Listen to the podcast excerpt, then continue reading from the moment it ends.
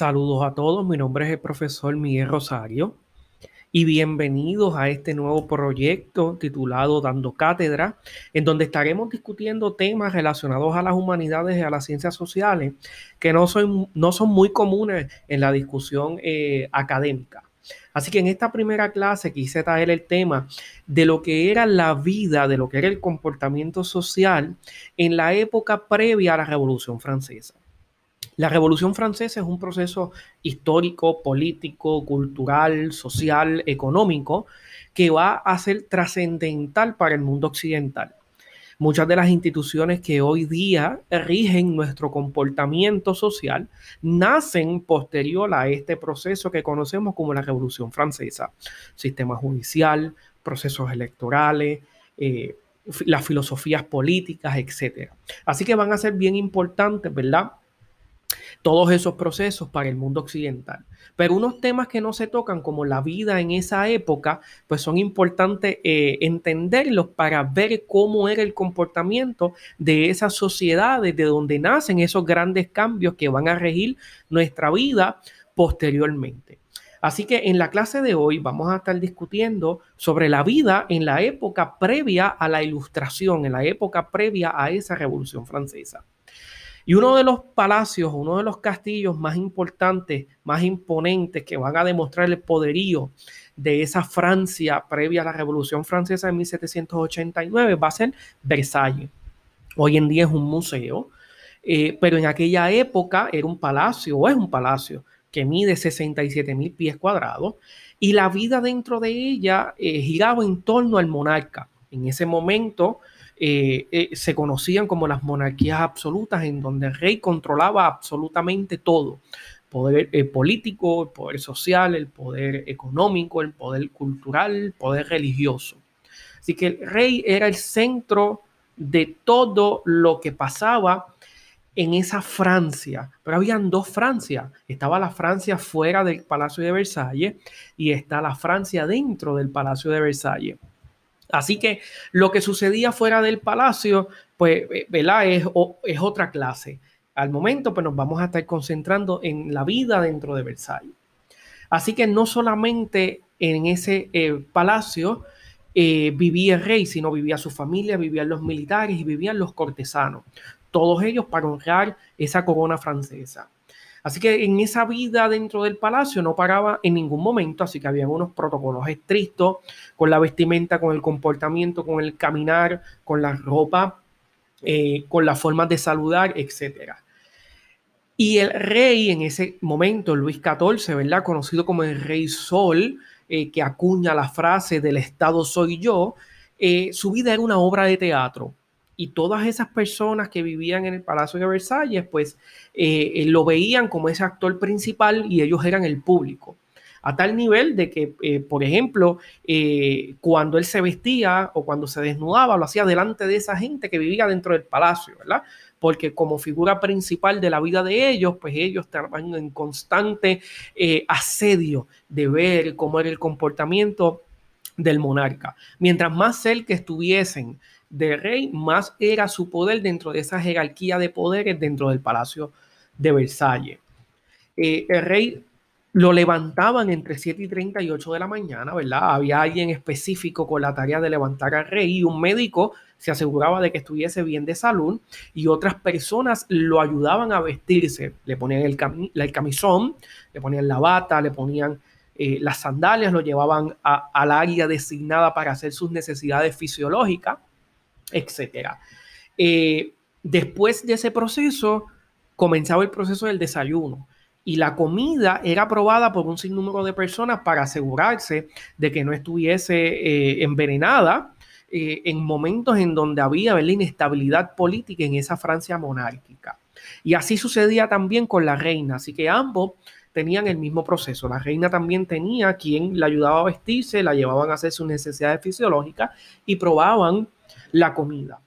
El resto del día pues era dedicado a asuntos del Estado, eh, ocio, familia, cazar animales, etc. Eh, antes de que la comida llegase a, la mesa en donde estaba el rey, pues había un proceso para, para que esa comida este, llegase. Eh, además de que había alguien que la probaba, pues en el camino, ¿verdad? El palacio es un palacio bastante, bastante grande, así que cada vez que pasaba, la comida por los pasillos hasta llegar a la mesa donde estaba el rey, la gente tenía que inclinarse y hacer una reverencia a, a esos platos y decir la comida del rey o la comida de la reina, ¿verdad? Y habían reglas para todo el mundo, saludos de determinada manera, no todo el mundo saludaba de la misma forma porque los saludos, los pasos, la reverencia marcaban ese grado de nobleza dentro del palacio de Versalles, ¿verdad? O sea, eh, eh, marcaban la descendencia y marcaban la importancia de esa familia dentro de ese eh, proceso social dentro del palacio de Versalles. Las mujeres inclusive tenían una forma de caminar específica que era dando pasos, ¿verdad? Cortos. La mujer no podía caminar a pasos normales, ¿verdad? Como, como, camina, como caminaban los hombres, sino que tenían que caminar a pasos eh, cortos. Eh, la moda también era un punto importante. Eh, el rey marcó su propio estilo dentro de, de, de la forma de vestirse dentro del Palacio de Versalles.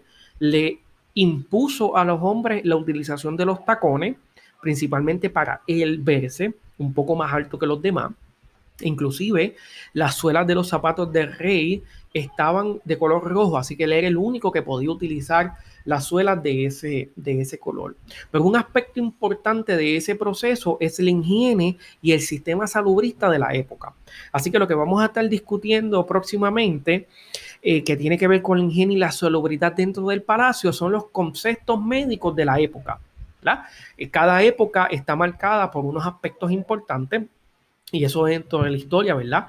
Eh, se entiende y se respeta, así que no podemos juzgar con nuestros conceptos de la actualidad esos procesos médicos de la época. Nosotros eh, estamos acostumbrados a visitar el baño y hacer nuestras necesidades fisiológicas, porque así nos enseñaron, ¿verdad? Para nosotros, hasta bañarnos es un acto cotidiano, pero en la época era todo lo contrario. Esa época previa a la Revolución Francesa, la higiene era vista como mm, perjudicial para la salud. En la actualidad lo vemos, ¿verdad? Como algo normal, algo salubrista. En ese momento era visto como todo lo contrario, ¿verdad? Por ejemplo, el pensamiento médico en esa época eh, aseguraba que el baño frecuente o excesivo era perjudicial para la salud. Así que los médicos de la época recomendaban que, por ejemplo, para yo sentirme en esa época bañado, limpio, higienizado, con lavarme las manos y la cara era suficiente. Y el pelo me lo podía lavar cada 20 días. Así que si yo cumplía con eso, pues yo salubrista médicamente estaba bien. El baño de cuerpo ¿verdad? Que para nosotros es una costumbre, nosotros, ¿verdad? Este, este, muchos de nosotros nos bañamos tres y cuatro veces al día, pues el baño de cuerpo entero en esa época se daba una vez al año. Y eso, pues, obviamente, con las consecuencias aromáticas que, que tiene. Eh, y no solamente se hacía una vez al año, sino que se hacía en una bañera grande y todos los miembros de la familia se bañaban a la vez. Así que la mujer primero bañaba al hombre y cuando el hombre estaba bañado con la misma agua, se bañaba ella y los hijos, si que tenían, ¿verdad? Y eh, uno de los atributos más importantes que, que, ¿verdad? En términos arquitectónicos que tiene y tenía en aquel momento el Palacio de Versalles eran sus grandes fuentes. Y el palacio durante esa época contó con grandes fuentes y un sistema de agua establecido, ¿verdad? Para mantenerlas en funcionamiento. Eh, curiosamente, el castillo o el palacio, siendo uno de gran tamaño, con más de 300 habitaciones, no contaba con baños, sí contaba con fuentes de agua, sí contaba con un sistema eh, eh, de agua para nutrir esas grandes y, hermosísimas fuentes que contó en alguna época. En la actualidad son los jardines, pero teniendo un sistema de agua, teniendo, ¿verdad? Este, para nutrir esas fuentes, las casi 300 habitaciones que tenía ese castillo, ese palacio, no tenían baño. Y ustedes se van a preguntar, viviendo ahí, ¿verdad? Casi 20 mil personas, ¿dónde hacían sus necesidades esas 20 mil personas? pues ellos buscaban la forma de dónde hacerla. Si mi necesidad fisiológica me daba caminando por los pasillos, pues yo me detenía en una esquina en el pasillo y realizaba mis necesidades. Y las necesidades podían pasar ahí tres y cuatro días y cuando alguien las quería recoger, las recogí y limpiaba el área. Así que las habitaciones, eh, ¿verdad? Los habitantes de Versalles no tenían otra opción que defecar o orinar en donde estuviesen.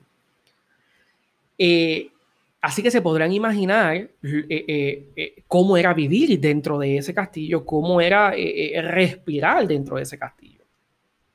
No obstante a eso, ¿verdad?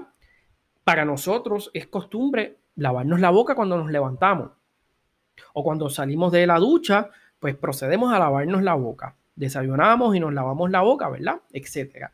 Así que el mal olor era normal en esa época. Entonces, ¿qué hacían estas personas que vivían dentro de Versalles para poder controlar ese mal olor? Pues hacían una mezcla de hierbas aromáticas y se las untaban, ¿verdad? Era un tipo de pasta que se las untaban en las encías, en los dientes, debajo de la lengua para poder controlar el olor o la halitosis, ¿verdad? Que es el mal olor bucal que tenían en todo momento.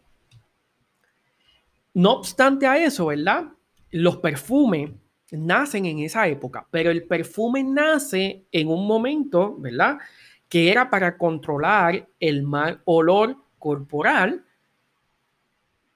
que, ¿verdad? Que, que, esa gente emanaba, pues porque ya vimos que el baño de cuerpo completo se hacía una vez al año, que eh, los conceptos médicos de, de, higienización dice que con lavarme las manos y lavarme la cara, ya yo estoy eh, limpio, eh, que lavarme el pelo cada, cada 20 días, pues estoy limpio, pues así el perfume, ese, esa, e, esa, esos olores que nosotros nos juntamos ahora cuando terminamos de bañarnos y olemos, ¿verdad? Bien rico, en ese momento se utilizaba para controlar los olores corporales que el ser humano emanaba producto de la falta de baño diario, ¿verdad? Que nosotros no damos. Así que utilizaban estas mezclas de olores y se. Eh, eh, eh, utilizaban lo que nosotros conocemos hoy como el perfume, lo untaban en esponjas, ¿verdad? Y se las colocaban debajo de las axilas, en sus partes íntimas, para controlar el olor que emanaba el cuerpo. Otro aspecto, ¿verdad? particular en ese momento era la ropa y utilizaban una ropa con tela que cuando les diese el viento, esa tela produciese, ¿verdad? Eh, pudiese eh, refrescarse para también controlar el cuerpo, el olor que salía del cuerpo. ¿Qué pasa? Que la ropa que ellos utilizaban las cambiaban una vez al mes. Así que constantemente ellos utilizaban la misma ropa con esa tela que podía filtrar el aire, y mantenía, en, ¿verdad? Entre comillas, su cuerpo de una manera fresca, pero cambiaban la ropa una vez al mes. Claro está. Al también utilizar muchos de ellos pelucas, los piojos también invadían el cuerpo. Al no bañarse, eh, le salían llagas en la cara. Por eso es que nosotros en muchas de las películas o en muchas de las imágenes que vemos de la época, hombres y mujeres están embadurnados en polvo. Ese polvo era producto de las llagas que el cuerpo, la suciedad del cuerpo le producía y se las tapaban eh, con, esa, con ese polvo.